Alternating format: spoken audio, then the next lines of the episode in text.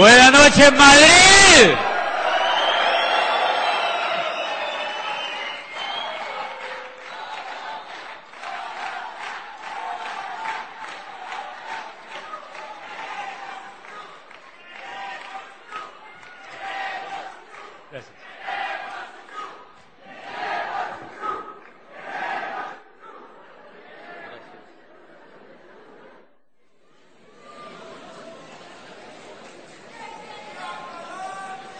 Que Colombia. Y que viva España. Y que viva Madrid. Gracias, gracias Miguel. Buenas noches. ¿Cómo están todos? ¿Están emocionados? ¿Están emocionados? Eso. ¿Cómo me alegra estar en Madrid? Cómo me alegra estar en España y cómo me alegra estar con sus líderes. Buenas noches, gracias por la invitación. Gracias de todo, de todo mi corazón a sus diamantes, a Cristina Costa, a Miguel y Pilar Aguado, nuestros amigos, a Ángel y Maite de la calle, a Roberto y Loli Rich, a José Luis y Flora Romero, a Isabela Segovia y a Quique y Ángela, nuestro gran aplauso esta noche por hacer posible esta convención. Gracias, Diamantes, por la invitación. Yo estoy feliz. Oye, y Valdecantos. Pedro y Ana Valdecantos. Pedro y Ana Valdecantos. Y miren lo interesante, cuando yo entré al negocio, cuando yo entré al negocio, cuando yo entré al negocio, hace unos seis años, uno de los audios que escuché fue de Pedro y Ana Valdecantos que se llamaba ¿Cómo hacer una lista de calidad? Les tocó con ñapa el saludo, fíjense. Y pues nada, todo eso nos ayudó a crecer. Entonces esta noche yo voy a hablar sobre todo con las personas, bueno, con todos, pero básicamente con aquellas personas que están por primera vez en una convención. Porque finalmente los que ya llevamos su tiempo en las convenciones, los que ya llevamos un poco de recorrido en el negocio, nosotros ya entendemos cosas del negocio. Pero muchas veces los nuevos, aquellos nuevecitos que vienen por primera vez a una convención, es clave que conozcan el poder del proyecto empresarial que tienen en las manos, el vehículo tan increíble que tenemos y que lo entiendan desde el punto de vista que yo lo entendí, porque en mi parecer es lo más importante que hay que entender para poder tener éxito en el proyecto. Todos los que están aquí vinieron para tener éxito en el proyecto, ¿verdad? Vinieron para tener éxito en el proyecto, los que han venido de regiones, cualquiera que sea, los que han venido de Madrid, de cualquier parte, vienen a una convención a estar un fin de semana porque les han dicho que es algo espectacular. Y eso es lo que yo les quiero enfocar a esas personas que vienen por primera vez a engancharse en este negocio, a decirles desde mi corazón que por nada, por nada del mundo se vayan a perder de ser diamantes mínimo en este negocio, porque si ustedes se dan el atrevimiento de llegar a diamante, van a ustedes a tener una vida increíble, van a tener una vida en libertad. Van a tener una vida en libertad que difícilmente la sociedad de allá afuera nos ofrece.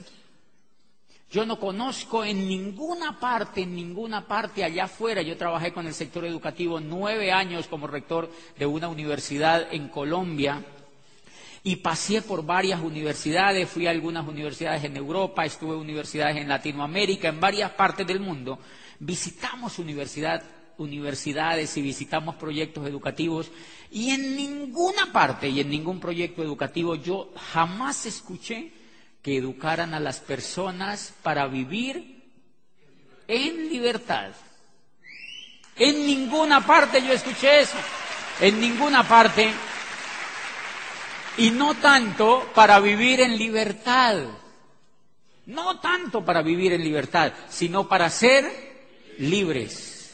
Sino para ser libres. Y esa es la oportunidad que nosotros tenemos cuando ingresamos a este negocio, la oportunidad para ser libres, la oportunidad para ser libres. De manera que cuando iniciamos en el negocio nosotros lo que tenemos que entender es que nosotros iniciamos un proyecto empresarial, un camino empresarial para lograr la libertad. Cuando yo entendí que lo que estaba haciendo en este negocio me orientaba a lograr la libertad, yo empecé a dispararme porque comprendí que iba a convertir 60 años que me esperaban de trabajo en cuatro. 60 años me esperaban de trabajo y los logré convertir en cuatro. Si a usted le dicen que ingresó a un negocio y que usted puede convertir 60 o 70 años o quizás más, porque yo conozco personas de 70 años que todavía tienen que trabajar para sobrevivir. Si a usted lo que le han dicho es que puede convertir todo eso en cuatro o hasta en dos años, si usted quiere, ¿Usted qué estaría dispuesto a hacer? Lo que haya que hacer. Lo que haya que hacer. Lo que haya que hacer. Cuando a mí me dijeron que yo podía convertir 60 años en cuatro o en dos, yo dije, ¿a quién hay que matar? ¿A dónde hay que ir? ¿Qué hay que hacer? Y me dijeron, usted se tiene que conectar a un modelo educativo para que ese modelo educativo lo empiece a formar como un mejor ser humano. Usted se tiene que conectar a un programa educativo para que ese programa educativo a usted lo vaya desarrollando como un líder. Como un líder. Y ustedes sabían que eso es un tesoro en las manos. Adivinen por qué. Porque no encontramos en ninguna parte allá afuera una institución educativa enfocada en formar líderes, no la hay, no existen. Y es tan increíble eso que las empresas, las grandes multinacionales, las más grandes compañías y organizaciones en el mundo, adivinen qué se pelean, los líderes. Se pelean los líderes, se pelean los buenos comunicadores, se pelean a las personas que pueden inspirar a otros. Se pelean a las personas que son capaces de usar la imaginación y se pelean a las personas que son capaces de, hacer creaciones y personas que son capaces sobre todo de transformar el mundo que las rodea. Se las pelean. Y eso es tan increíble que hay casas, ustedes saben que hay firmas en el mundo que se llaman cazatalentos. Profesionales totalmente cazando el talento de las personas que ellos ven competitivas en las organizaciones. Y lo más increíble, este negocio forma un líder y ni siquiera esas casas de talentos pueden cazar el líder que hay aquí adentro, porque lo que hay allá afuera no es capaz de ofrecer lo que este negocio le da a un líder que forma. Así es de increíble. Así es de increíble. Y entonces la primera cosa que, que, una persona que entra a este negocio, o lo que primero yo entendí era que tenía que formarme como líder, que tenía que desarrollarme más como ser humano por una razón elemental, porque tú, para empezar a construir el negocio, tú tienes que entrar en contacto con personas. La base del negocio es entrar en contacto con personas. Y resulta que nosotros no hemos sido formados en general en habilidades de liderazgo para entrar en contacto con personas. Por eso es que nos pagan tan poco allá afuera. Por eso es que nos varamos tanto con el tema económico, porque nosotros nos fuimos educados para ser ganadores. Nosotros fuimos educados fue para trabajar. Y eso es muy distinto. Nosotros fuimos educados fue para trabajar, no para ser ganadores, no para tener éxito. Nosotros no fuimos educados para triunfar en la vida, para crear y para transformar el medio donde vivíamos. Nosotros fuimos educados para trabajar. Nosotros fuimos educados para trabajar y entonces con esa educación que nosotros traemos, nosotros somos incompetentes para hacer este negocio. No importa que seamos médicos, abogados o rectores de universidades, entramos con un altísimo grado de incompetencia para hacer ese negocio por una razón muy sencilla, porque nosotros nos enfrentamos a las otras personas. Nos enfrentamos a hablar con otras personas y entonces lo primero que ayudó el negocio a mejorar en mí fue la actitud. Lo primerito que el negocio enseñó, me enseñó a mí a mejorar fue la actitud. El primer síntoma que tiene la persona cuando entra al negocio, muchos de los nuevos que están aquí y los nuevones, o sea, personas pues que ya llevan algún tiempito en el negocio, son personas que como salen entusiasmados de la convención, Salen en, este es un negocio absoluto de liderazgo y de comunicación. Como sale uno entusiasmado de la convención, uno sale a hablar allá afuera. ¿Han notado ustedes? El nuevo, cuando ve el negocio, lo primero, cuando le emociona el primer audio que escucha, lo primero que hace, adivinen qué es, hablar. Y la buena actitud no tiene mucho que ver con hablar. O sea, buena noticia para los tímidos para esas personas que dicen, no, yo no le hablo ni a mi abuelita, ellos pueden hacer este negocio. Las personas que tienen timidez pueden hacer este negocio. Y las personas que como yo hablaban mucho a la gente, teníamos más dificultades para hacer ese negocio, paradójicamente. Por una razón, los primeros planes que yo di en este negocio duraban tres horas. Tres horas. Ahorita me preguntó una líder y me dijo, ¿cuánto tú duras dando el plan? Y le digo yo, entre cinco y siete minutos. Claro, después de que llegue a diamante. Creo que ahora en doble diamante me voy a demorar por ahí dos minutos. Dando el plan. Fíjense, el nuevo que hace, el nuevo arranca dando el plan en tres horas. El primer, uno de los primeros planes que yo di, entré a una rectoría de una universidad y le di el plan a un profesor y le empecé a contar cómo se movía el dinero en la Edad Media, cómo se movía el dinero, cómo se había creado el dinero con los Médicis en Italia y cómo eh, todo lo que había pasado con la creación del dinero y la banca italiana los Médicis y los Esforzas y, Felipe Visconti y todo lo que había ocurrido con el norte y el sur de Italia, en, el problema de crear una cultura nueva en el dinero y tal, Señor era alucinado. Y le hablé de cómo el dinero había surgido en el mundo y cómo el recibo había sido el precursor del, dinero y cómo los navíos lo usaban y tal, y cómo nace la era industrial cuando Watson aparece con la máquina de vapor. Y entonces, ¿cómo aparece en la era industrial el proceso industrial, cómo nace el empleo y cómo se desaparece? Y al cabo de tres horas yo había terminado el plan. ¿Ustedes creen que el Señor entró al negocio? No entró al negocio porque el Señor dijo, eso es muy difícil. ¿Cuándo el rayo yo voy a dar esa conferencia? Ese señor sabe mucho. Y ahí mismo se rajó. Ese señor jamás va a entrar a ese negocio. Porque le parece muy difícil. Yo lo rajé de por vida a ese señor en ese negocio. Él no va a entrar. ¿Qué estaba fallando allí? La actitud que yo tenía. Estaba fallando la actitud que yo tenía.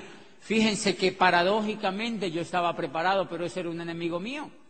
Toda esa información de más que yo tenía se la daba al prospecto y eso hacía que esa persona no entrara al negocio.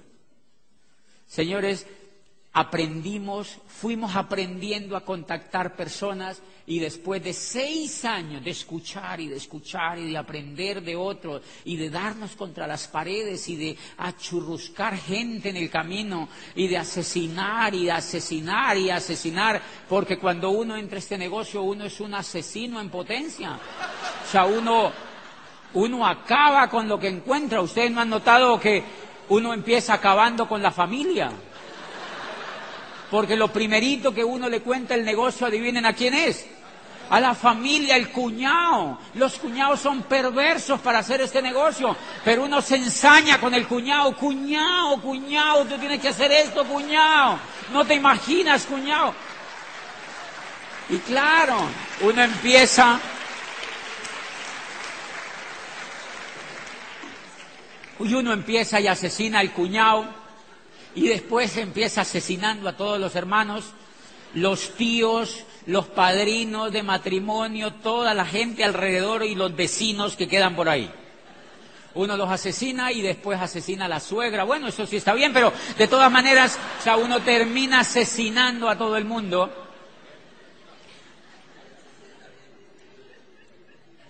Y es porque uno tiene mala actitud. ¡Qué susto!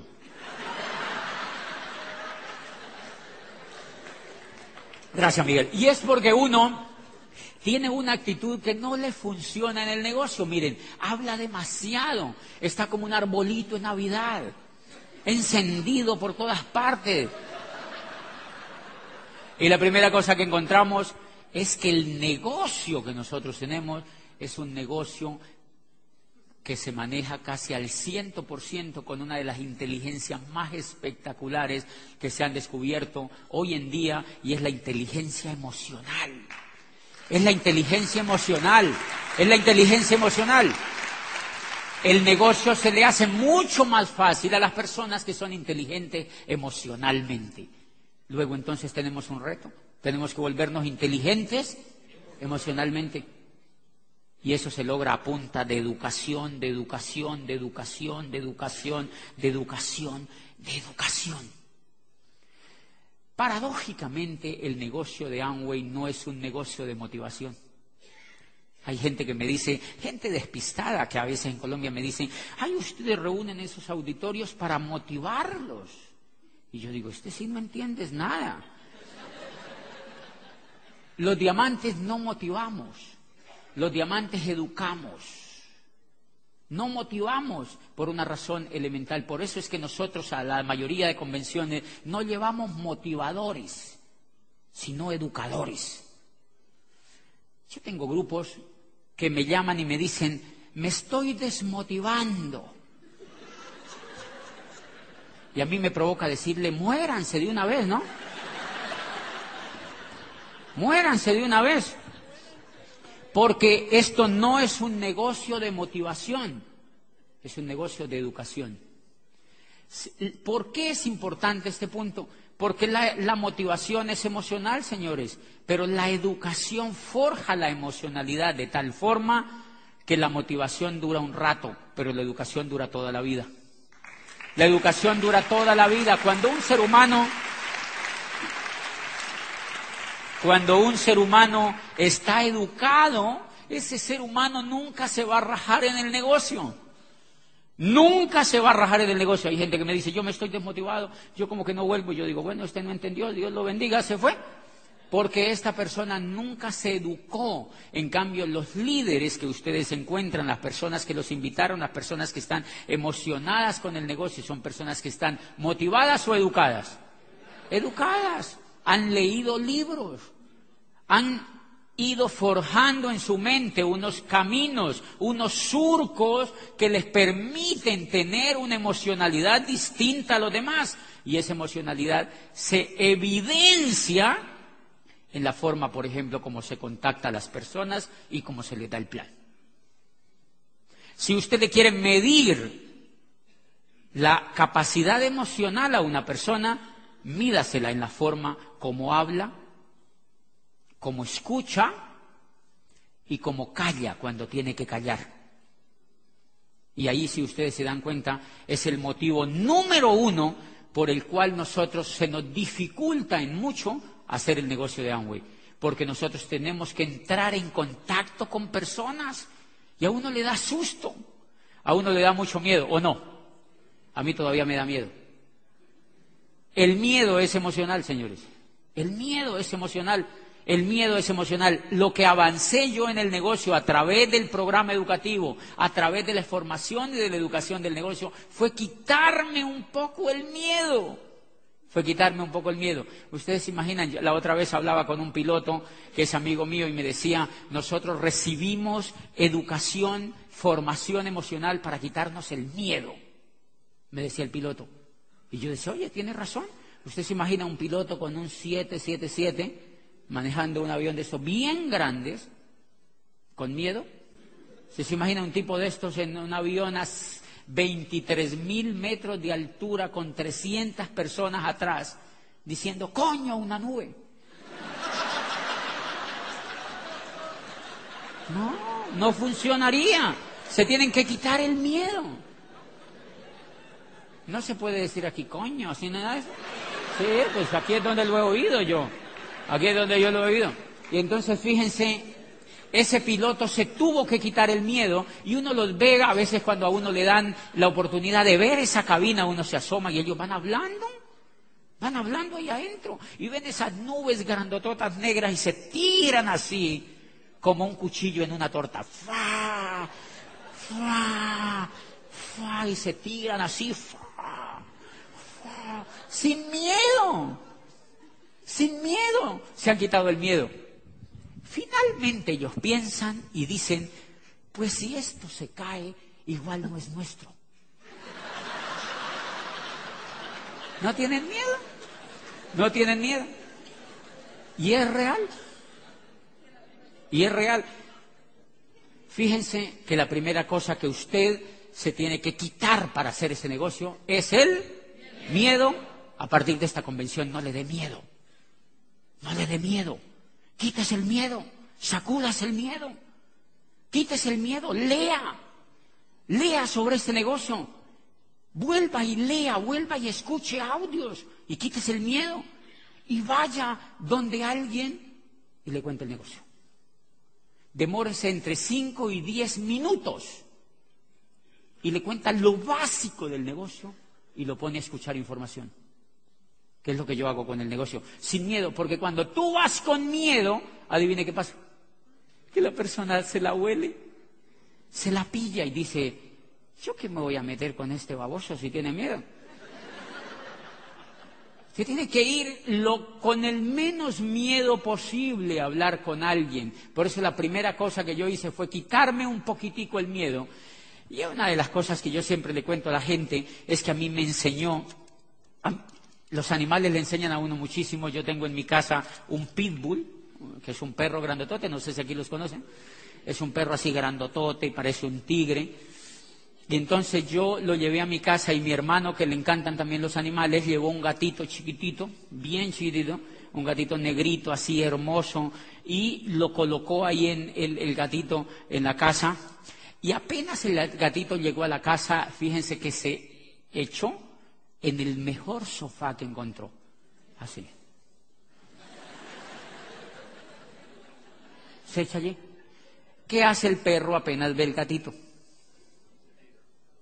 Va a querer olerlo. Se le acerca, se va desde allá y se le acerca a querer olerlo y el gatito apenas lo ve, le hace ti, ti,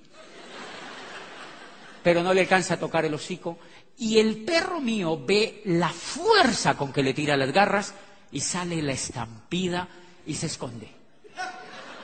Se esconde, se va y se esconde por allá en un rincón. Y es increíble. A partir de ese momento, cuando el perro llega y el gatito está, hace así.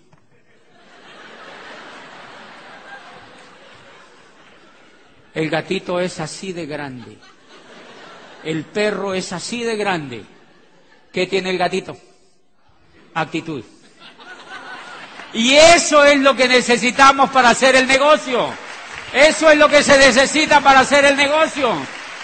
Eso es lo único que se necesita para hacer el negocio. Actitud. Lo único que se necesita para desarrollar profesionalmente este negocio es actitud. El otro te tiene que ver que tú estás decidido a hacer esto. Entonces yo lo aplico en el negocio. Yo lo aplico en el negocio cuando a mí me enseñaron esto los, animales.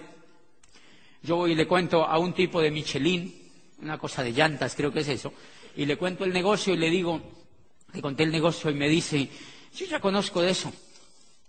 Yo estuve la otra vez, mi abuelita estuvo en el siglo XVIII, mi madre conoció el proyecto hace mucho tiempo, una tía estuvo también, eh, mi hermana también estuvo, la vecina estuvo y toda la teoría él tuvo. Y entonces me dice, entonces yo me quedo viéndolo y yo le digo, ¿tú cuánto llevas en la empresa donde estás trabajando? Pero yo le leo la mala actitud. Le digo, ¿cuánto tú llevas en la empresa donde estás trabajando? Y me dice, 12 años. Y yo le digo, esto no es para ti. Ti, ti. ¡Esto no es para ti! ¡Ay, mi gatito sí que me ha ayudado a hacer este negocio! Esto no es para ti. Y entonces le digo, porque tú te tienes, tú llevas 12 años en esa multinacional, es muy importante, si tú te pones a hacer esto, te vas a desenfocar. Para ti eso es lo más importante que tienes hoy en la vida. No te desenfoques de eso. ¿Cuántos hijos tienes? Me dice, tengo tres. ¿Ok? No, no, no. Tienes hijos, tienes ese... No, no. Esto no es para ti. Esto es para personas que andan buscando. Yo no, o sea, allí no hay que insultar a la persona. Yo no le puedo decir, sí, esto es para gente que no sea tan burra, que no sé no, yo no le puedo decir eso, ¿no? Yo le digo, no, esto normalmente es para gente que tenga un poquito de flexibilidad, de disposición, pero yo te felicito, tú estás muy bien en la compañía y esto no es para ti. Qué lindo. Y es increíble. Cuando termino la charla me dice, ¿ve uno cómo es que se mete a eso? Qué lindo. ¿Por qué? Aprendimos la segunda habilidad. Los seres humanos hacen lo contrario de lo que nosotros queremos. ¡Wow! Los seres humanos hacen lo contrario de lo que nosotros queremos. Increíble. Increíble.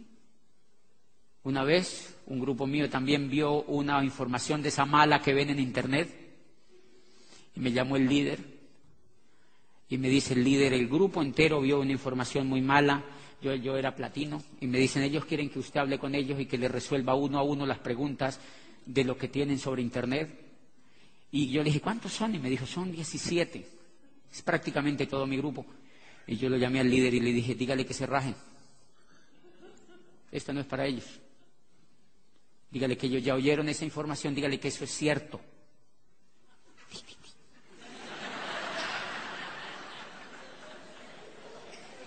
Dígale que se rajen.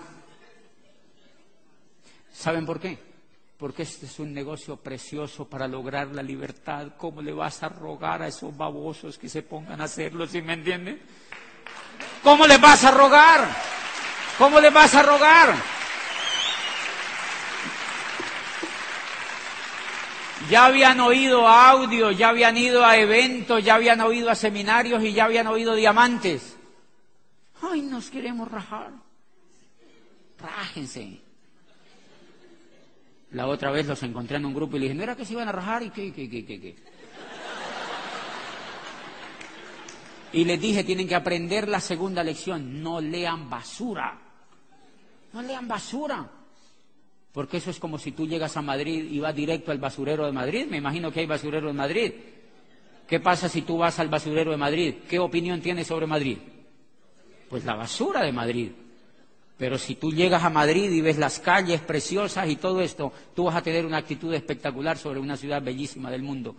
Y esa es otra característica que si tú empiezas a mejorar la vida como ser humano, vas a empezar a ver en las otras personas. Una de las cosas que yo he desarrollado es que no contacto gente negativa. No me gusta, porque me contamino. Entonces, allá hay, un, hay, un, hay una cosa que se llama el mío, es un, sitio de transporte, como decir el, metro de, Madrid, se llama el mío. Entonces la gente dice, súbase al mío, súbase al mío. Y uno dice, qué susto, ¿verdad? Pero es, como una especie de, de bus. Una vez hice una prueba y yo me subo al mío y encuentro una persona que me dice, me dice, le digo, ¿para dónde vas? Y me dice, no, voy aquí a la estación 23, no sé qué. Y cuando yo le pregunto cómo vas, me sonríe. Y yo digo, ¿este sirve? ¿Este sirve para el negocio? Yo no invito carecaballos.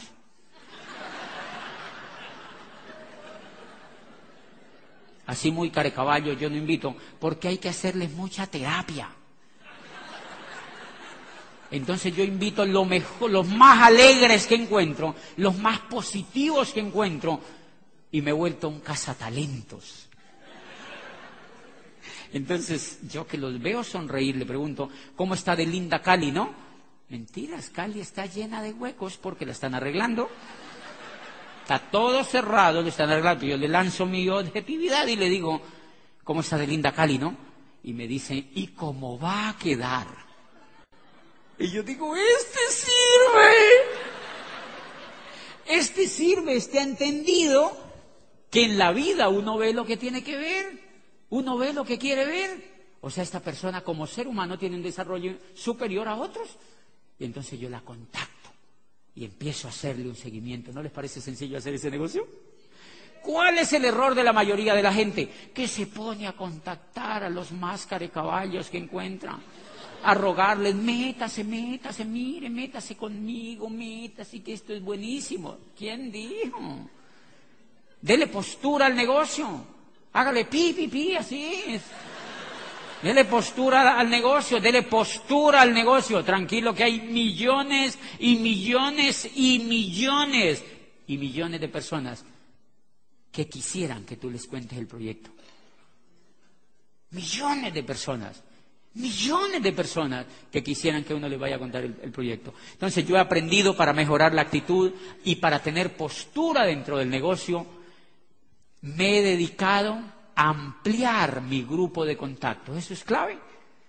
Pero si tú tienes los mismos ocho de tu círculo, ay no, ya se me acabaron. Mira, hay gente que yo le doy el plan y, le digo, contémosle a unas personas, amigos tuyos, y me dicen, no, es que yo no tengo amigos. Y yo digo, no, pues al menos tiene que tener cuatro y cuando se muera, ¿quién lo va a cargar? al menos cuatro debe tener. Cuatro al menos tiene que tener. No, no, no, yo soy tan solito. Soy tan solito yo. No, nadie. La pobre viejecita. Esa persona, ¿cuánto se va a demorar en mejorar esa actitud? Entonces trato de contactar a una persona que me dice, sí, tengo como 80, páselos para acá. ¿Este qué hace? No, que este señor es, es bien bacano como decimos los colombianos. Es bien así. ¿Genial? Sí, es genial. ¿Por qué es genial? Me dice, porque, porque es alegre. Páselo para acá. ¿Y este qué hace? No, esta señora, ella es medio negativa. Dejémosla para un lado. Otro. claro.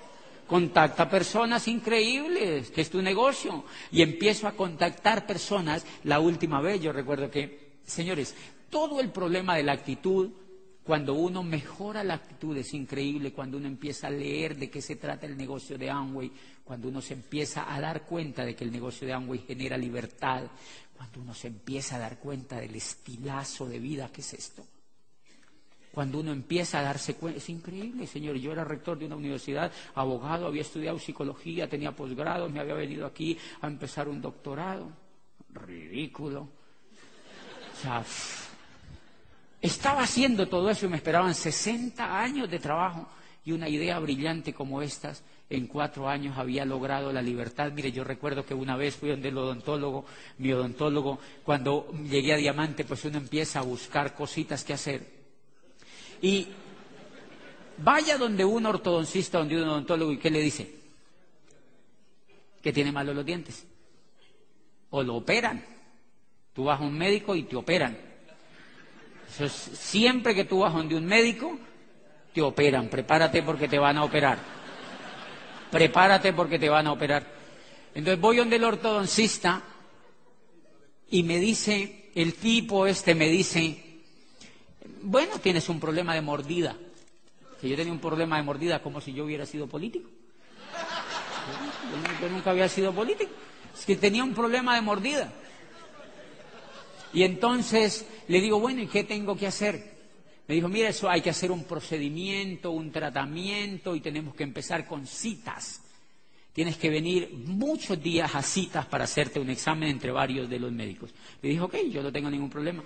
Me dijo, Entonces arranquemos. Me dijo, ¿puede venir el lunes a las 3 de la tarde? Yo le dije, sí. Me dijo, ¿puede venir el martes a las 2? Le dije, sí, también. Me dijo, ¿puede venir el miércoles a las 10 de la mañana? Le dije, sí, no hay ningún problema. Me dijo, ¿y el jueves a la 1 de la tarde? Le dije, también. Y él paró así me dice, ¿y es que tú no trabajas? Y le digo yo, no, a mí eso no me gusta.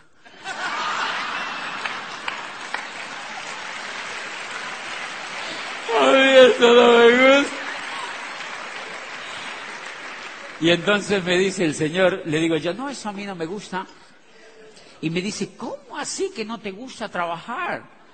Y yo le digo, bueno, no propiamente, pues no es que no me guste trabajar, sino que me gusta hacer lo que a mí me dé la gana, que es diferente. Me gusta hacer lo que a mí me dé la gana, que, soy, que es diferente. Y me dice, pero entonces, ¿qué haces? Y yo le digo, pues la verdad yo ni entiendo, pero...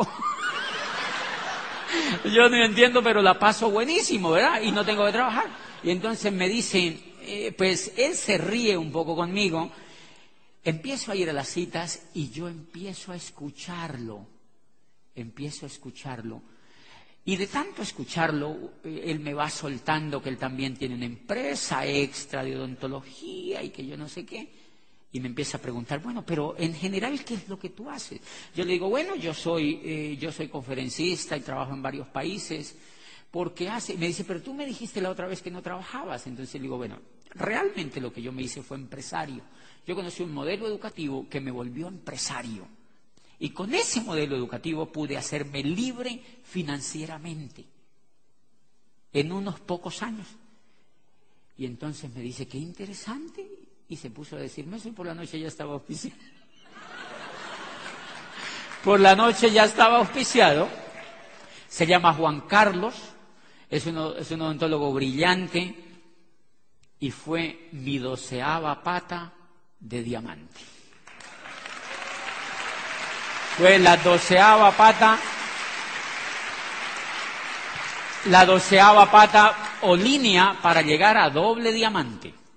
En ese momento tenía once y fue la doceava línea para llegar al nivel de doble diamante. ¿Dónde salió ese contacto? De un consultorio de un odontólogo. Porque él conoció algo que le interesaba. Él conoció un estilo de vida que a él le interesaba. Él conoció un estilo de vida que a él le interesaba. Y entonces es increíble cómo cuando uno mejora la actitud... Yo nunca lo iba a contactar a él, señores. Yo no lo iba a contactar a él, yo iba a, a que me viera los dientes. Pero salió auspiciado. Porque empecé a escucharlo y empecé a notar las falencias que él tenía económicas, los sueños un poco truncados que tenía, y empezamos a generar una relación de amistad y él empezó a ser amigo mío. Pues hoy en día somos grandes amigos con su esposa, con él y con su familia y están construyendo un negocio increíble. ¿Saben qué me dice el Señor? Por primera vez escuché la palabra libertad, o sea, lo mismo que yo. Y me dice, y por primera vez empecé a soñar. ¿Cuánto vale eso? ¿Cuánto vale que tú le des a una persona la oportunidad de volver a soñar? ¿Cuánto vale que tú le des a una persona la oportunidad de pertenecer a tremendo grupo a nivel mundial de soñadores y de educación que no existe allá afuera? ¿Y saben por qué impacta esto a la gente muchísimo? Porque este señor estaba trabajando, mire, él vivía cerca del consultorio odontológico, Iba de su casa al consultorio y del consultorio a su casa y de su casa al consultorio y del consultorio a su casa. ¿Ustedes conocen a alguien así? Y ya se le olvidaba soñar. Si ustedes observan, esa era la situación que yo tenía cuando yo vi el negocio. Esa era la situación que yo tenía cuando yo vi el negocio. Yo iba de la universidad, yo tenía una situación muy particular y era que yo me levantaba, me bañaba, me iba a trabajar por la noche veía televisión, después volvía, me levantaba, me bañaba, me iba a trabajar y por la noche veía televisión. Y de pronto las cosas empezaron a cambiar porque entonces ya me levantaba, me bañaba, me iba a trabajar y por la noche veía televisión. Y al otro día me levantaba, me bañaba, iba a trabajar y por la noche veía televisión. Cinco años haciendo eso. Y de pronto me rebelé con eso, entonces ya el otro día me levantaba, me bañaba y me iba a trabajar y por la noche veía televisión y el otro día me levantaba. me bañaba y me veía televisión. No soñaba. ¿Quién va a soñar a uno con ese ritmo de vida? Le dan pesadillas. O sea, uno no puede soñar así. Y miren lo que empecé a entender. Si ustedes leyendo algunas cosas de Abraham Maslow y algunos psicólogos humanistas, leía en alguna parte que la diferencia entre los seres humanos y los animales es que los animales no sueñan. Los animales no sueñan. O usted cuando ha visto a un cerdito diciéndole a su cerdita, oye mi amor, algún día tendremos un chiquero así de grande tuyo. Tú nunca lo has oído, ¿verdad? El cerdito lo que hace, mire lo que hace el cerdito. El cerdito, él come, duerme, come, duerme, se da una vueltita, come, duerme, se da su vueltita, come, duerme y se da su vueltita. Adivinen qué hacía yo. Lo mismo. Lo mismo. Solo que además me tocaba trabajar. O sea que el cerdito tenía ventaja sobre mí.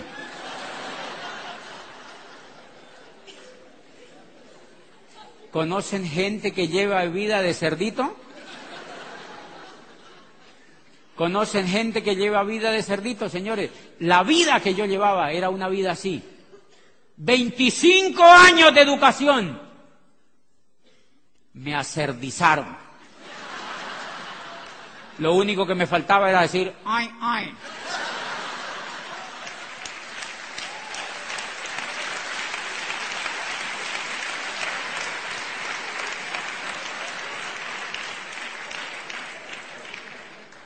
Y de eso se trata el negocio de Amway.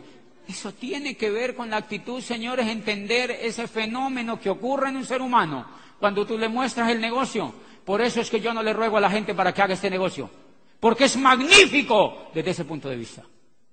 Es magnífico desde ese punto de vista. Es precioso desde ese punto de vista. Cinco mil soñadores a nivel mundial enseñándole a otros a soñar.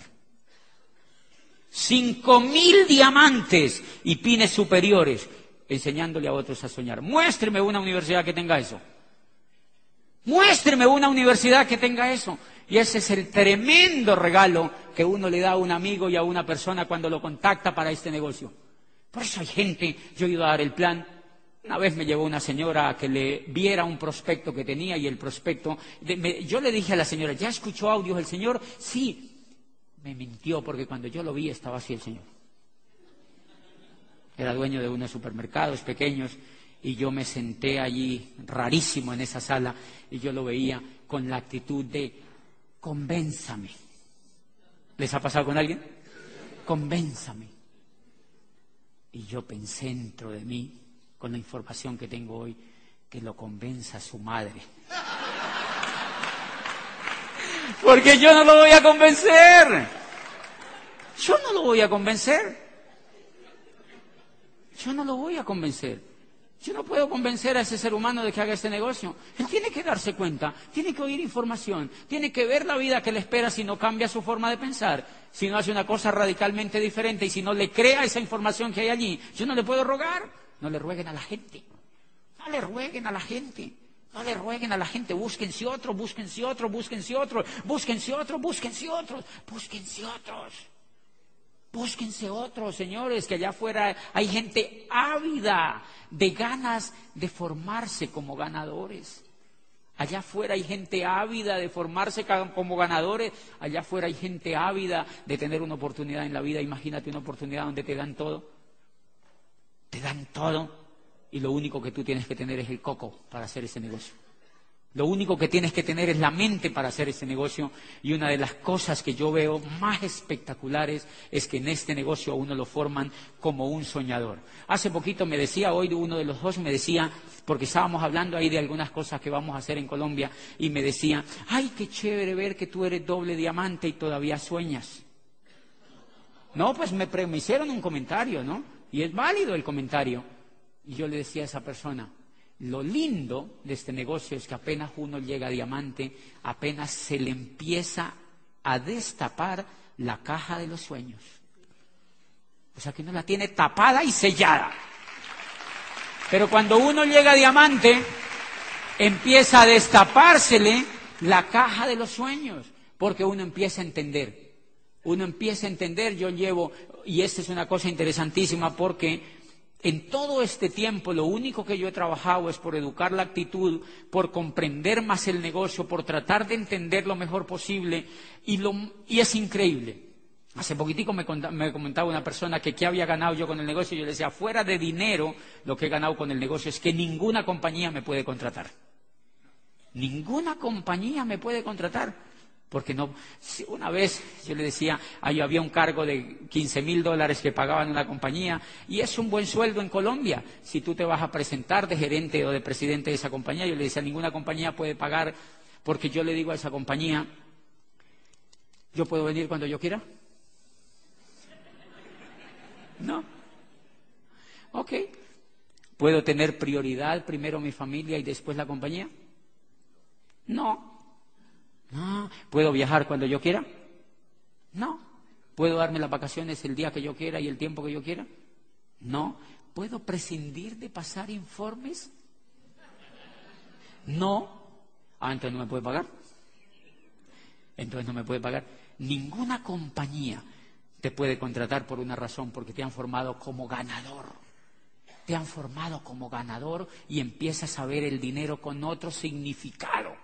Empiezas a ver que el dinero no es solamente el dinero, sino que es el estilo de vida, sino que es una serie de cosas a las cuales les empieza a dar otro tremendo significado. Miren una de las cosas que me impresionó y que esto me enseñó muchísimo la otra vez cuando yo llegué a Diamante. Me invitaron a un país de habla inglesa. Total. Pero yo no caí en cuenta cuando me invitaron, ni me importó tampoco. Y yo acepté ir. Ocho días antes de la convención me llamó la persona que me había invitado y me dijo, ¿usted habla inglés, verdad, Diamante? Y yo le dije, no. Yo lo único que sé decir es hello. Y entonces me dijo, yo oí que el Señor le dijo en el teléfono al otro, entonces le tenemos que colocar traductor. Yo igual viajé fue una convención increíble y yo hablé en español. Obviamente esta gente se reía a los 20 minutos, pero igual la convención pasó, fue increíble, fuimos varios diamantes, los demás hablaban inglés, pasó la convención. Cuando terminó mi intervención se me acercó una de esas personas y me dijo en un... Me dice, ¿tú estás aprendiendo a hablar inglés? Entonces yo me quedo viéndolo y le digo, no, mí no importar.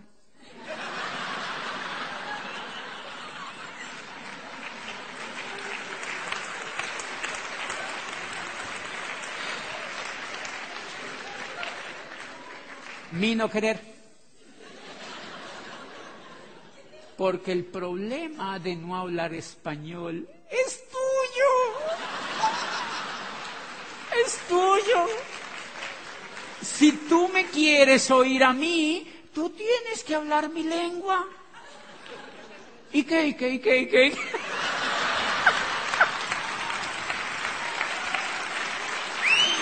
¡Sí! Si tú me quieres oír a mí, tienes que hablar mi lengua. Tú me has invitado.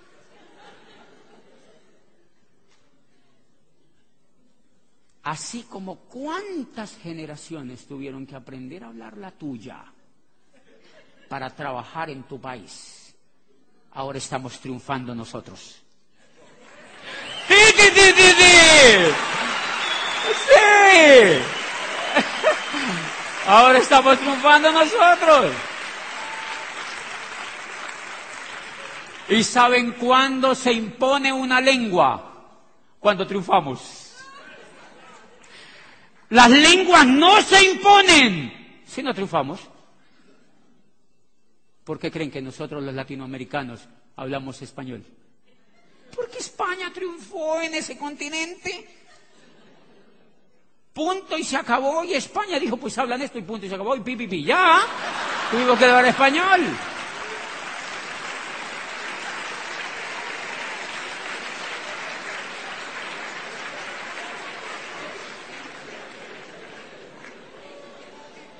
¿Cuánta gente? Y entonces yo sacaba la primera, una gran reflexión de eso.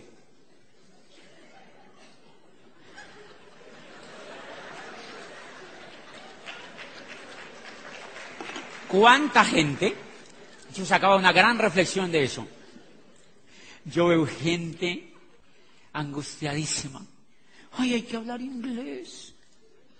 Uno tiene que ser bilingüe o trilingüe. Yo le digo, no, que va. Lo que tienes que ser es un ganador en la vida. Lo que tienes que ser un ganador en la vida, hacer algo brillante en la vida, lo que seas, no necesariamente ese negocio, lo que sea en la vida, pero no lo hagas mediocre, hazlo brillante. Da lo mejor de ti en lo que sabes. Da la vida por lo que quieres. Deja el pellejo en el alambrado por tus sueños.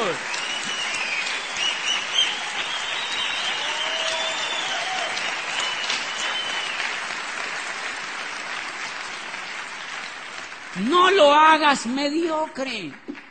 Hazlo brillante. Y si tú ganas, seguro que te van a traducir te van a traducir y tú les haces... ¡Ay, es lindo! Es bien lindo ganar y tenemos que educar a los demás para que sean ganadores en la vida, para que crezcan como seres humanos, para que sean mejores seres humanos. Somos maravillosos como seres humanos, pero necesitamos educación para ganar en la vida, señores. Necesitamos otro tipo de información. La Comisión de Sabios para la Educación, la Ciencia y el Desarrollo que se instauró en Colombia en 1991 decía las condiciones de este país están dadas como nunca para que Colombia sea una gran potencia y la educación tiene que ser el instrumento maestro. Dice, pero no es cualquier tipo de educación. Necesitamos una educación que sea inconforme, que sea reflexiva, que vaya desde la cuna hasta la tumba. Dice, una educación que sea diferente para que esta gente vuelva a recuperar la esperanza que no tuvo la estirpe desgraciada del coronel Aureliano Buendía, de 100 años de soledad. Necesitamos educación que transforme a los seres humanos de una manera diferente. Y hace poquito yo le di el plan a un muchacho de 25 años, jovencito, brillante el muchacho. Y le digo yo el plan del negocio y me dice, me gusta. Pero fíjate que yo trabajo en esta multinacional yo trabajo en esta multinacional y me ha ido tan bien, soy tan exitoso que me van a mandar a estudiar inglés a Londres. Para cuando yo llegue me van a ascender. Entonces yo digo, vean este, ya lo explotan en español, ahora quiere que lo exploten en inglés. Se está preparando para eso, señores. El problema no es que no aprendan a hablar inglés los niños, es que sean ganadores. Si solamente enseñáramos a los niños a triunfar en la vida, ellos no tienen que aprender nada más, señores. No tienen que aprender nada más. Gabriel García Márquez, miren, Gabriel García Márquez huyó de Colombia hace muchas décadas y se fue y se sentó enfrente de una máquina de escribir y escribió muchos después de intentar 30 años de escribir escribir y escribir así como dar el plan y dar el plan y dar el plan lo mismo. Y perseveró y perseveró hasta que escribió Cien años de soledad. ¿Habla inglés, maestro? No. Ah, bueno, 17 traductores. Ya. Es el único Nobel que tiene Colombia. Yo me reunía a veces con los académicos de las universidades y yo les decía, y todo lo que nosotros estudiamos, ¿dónde están los otros Nobel? Ay, no, yo no sé qué era lo que nos pasa. Muy malito del coco para ganar. O sea que la educación Amway tiene todas las herramientas para que nosotros hagamos el negocio y triunfemos en el negocio, pero nosotros tenemos que desarrollar las habilidades de líderes que nosotros ya llevamos por dentro, señores. Nosotros ya llevamos las habilidades de líderes por dentro y nosotros tenemos que ampararnos en ellas para ganar. La última vez que yo practiqué esta teoría que les acabo de contar, estábamos en un crucero por el Caribe. Hemos viajado tanto hemos viajado tanto. ¿Y qué, qué, qué, Hemos viajado tanto que estábamos en un crucero por el Caribe y estaba el presidente de Amway para América Latina. Y una gente de Michigan y directores y no sé qué y tal, sentados allí con nosotros. Y habían invitado a dos diamantes, uno de Centroamérica y a mí, yo acababa de calificar a diamante ejecutivo, entonces nos invitaron allá a una comida. Y entonces ellos hablaban en inglés y, y el inglés. Y entonces el otro estaba sentado enfrente de la mesa mía y me dice, ay, qué pena, nosotros no hablamos inglés. ¿Tú hablas inglés? Y no tengo ni idea. Y me dijo, yo tampoco, mira, nosotros aquí parecemos indios, aquí sentados, no, no hablamos inglés. Y entonces yo le digo, no te preocupes, no te preocupes, vamos a hacer el siguiente ejercicio. Le dije, ponle una hoja aquí en la mitad y vamos a hablar del futuro del negocio en América Latina. Empecemos a hablar, pusimos la hoja en la mitad y yo le empecé a decir, mira Brasil, 200 millones de seres humanos. Esa gente es espectacular. Mira Argentina, mira lo que va a pasar si nosotros, papá, papá. Y era tan interesante la charla de él y yo, que enseguida los otros hicieron así. Y le pregunta uno de los grandes le dice, ¿de qué están hablando? Entonces dice la mexicana que traducía, ellos están hablando de cómo el negocio en América Latina puede tener un futuro y no sé qué, y de ahí en adelante solo se oyó una traducción. no importa, señores.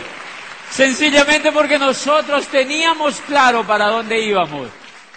Y hay empleados del negocio que me dicen, usted llegó a doble diamante, tiene que aprender a hablar inglés. Y yo le digo, no, ellos tienen que aprender a hablar español. Porque si yo llego a Corona, ellos tienen que venirme a entrevistar y no me van a entender. Ellos tienen que venir a hablar español porque ellos están haciendo el negocio en mi país. Y en 12 países de habla. ¿De quién es el problema? De ellos. De ellos. Y eso tiene mucho que ver con la percepción, señores, que tenemos sobre tantas tonterías que hacemos en la vida que no sirven para nada. Y olvidamos lo esencial, olvidamos lo elemental, olvidamos lo esencial, olvidamos lo elemental y cosas tan herejes como esta. Levantamos a los niños a las 5 de la mañana, es que se vayan a estudiar. Esos niños calientitos, en unos fríos increíbles y los levantamos a las 5 de la mañana. Mateo, te tienes, ¿por qué papi me tengo que levantar? Tienes que ir a la escuela. Ay, papi, tengo mucho frío. Dos nalgadas se levantan y se bañan. Y el papá se levanta también muy temprano, los arreglan y los mandan para la escuela. A que los vuelvan empleados. A que los eduquen empleados. A que los eduquen gente que no sueña, señores. A que los eduquen empleados y los papás también se van a botar el tiempo a otro lado a no perseguir sus sueños y le tiran sus hijos a que los eduquen otros que tampoco tienen sueños. Lindo el negocio. Lindo el negocio que hacemos. Y de pronto el niño se revela un día y de pronto el niño se revela un día y al otro día, papi, tienes que ir al colegio. Papi, tengo frío. Yo no quiero ir. No me gusta que me enseñen los ríos. A mí me enseñaron los ríos de memoria. Como si yo fuera a ser pescador. No, necesitaba los ríos, señores. Y estos niños se rebelan, señores, ante sus papás. Y un día el niño se revela ante el papá y le dice, papi, ¿por qué yo? ¿Por qué yo? Y el papá no tiene ninguna otra alternativa, sino que le dice, para que un día seas como yo.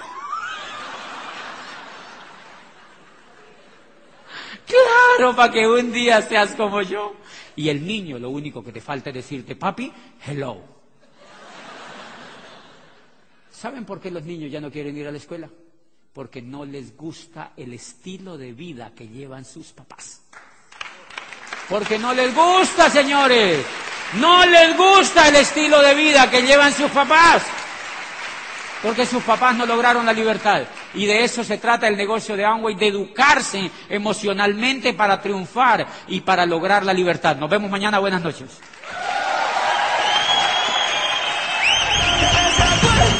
Gracias, gracias, gracias Madrid, gracias.